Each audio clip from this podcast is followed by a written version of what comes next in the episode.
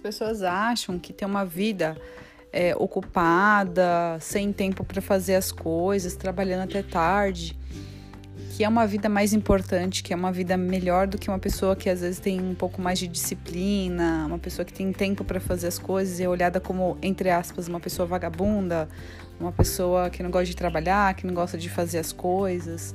Cuidado com a vida turbulenta, porque uma vida turbulenta ela é bagunçada. A vida turbulenta você não está vivendo de verdade, você está fingindo que vive.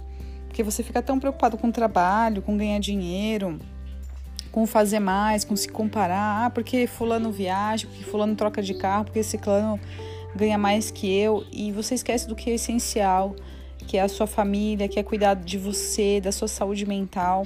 Sem a saúde mental, você sempre vai viver à mercê do que os outros querem, do que os outros acham e pensam. Quando você foca em você, você automaticamente para de se comparar, você automaticamente para de ter uma autocobrança excessiva e você investe em você o tempo todo, em melhorias para você.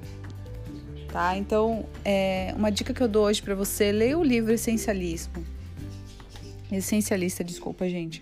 É, é, um livro muito bom, é um livro que vai abrir a sua mente, é um livro que vai te libertar de várias. É, de vários aprendizados que a gente tem ao longo da nossa carreira é, profissional, principalmente, mas que está agregado também à no nossa vida familiar, nossa vida pessoal.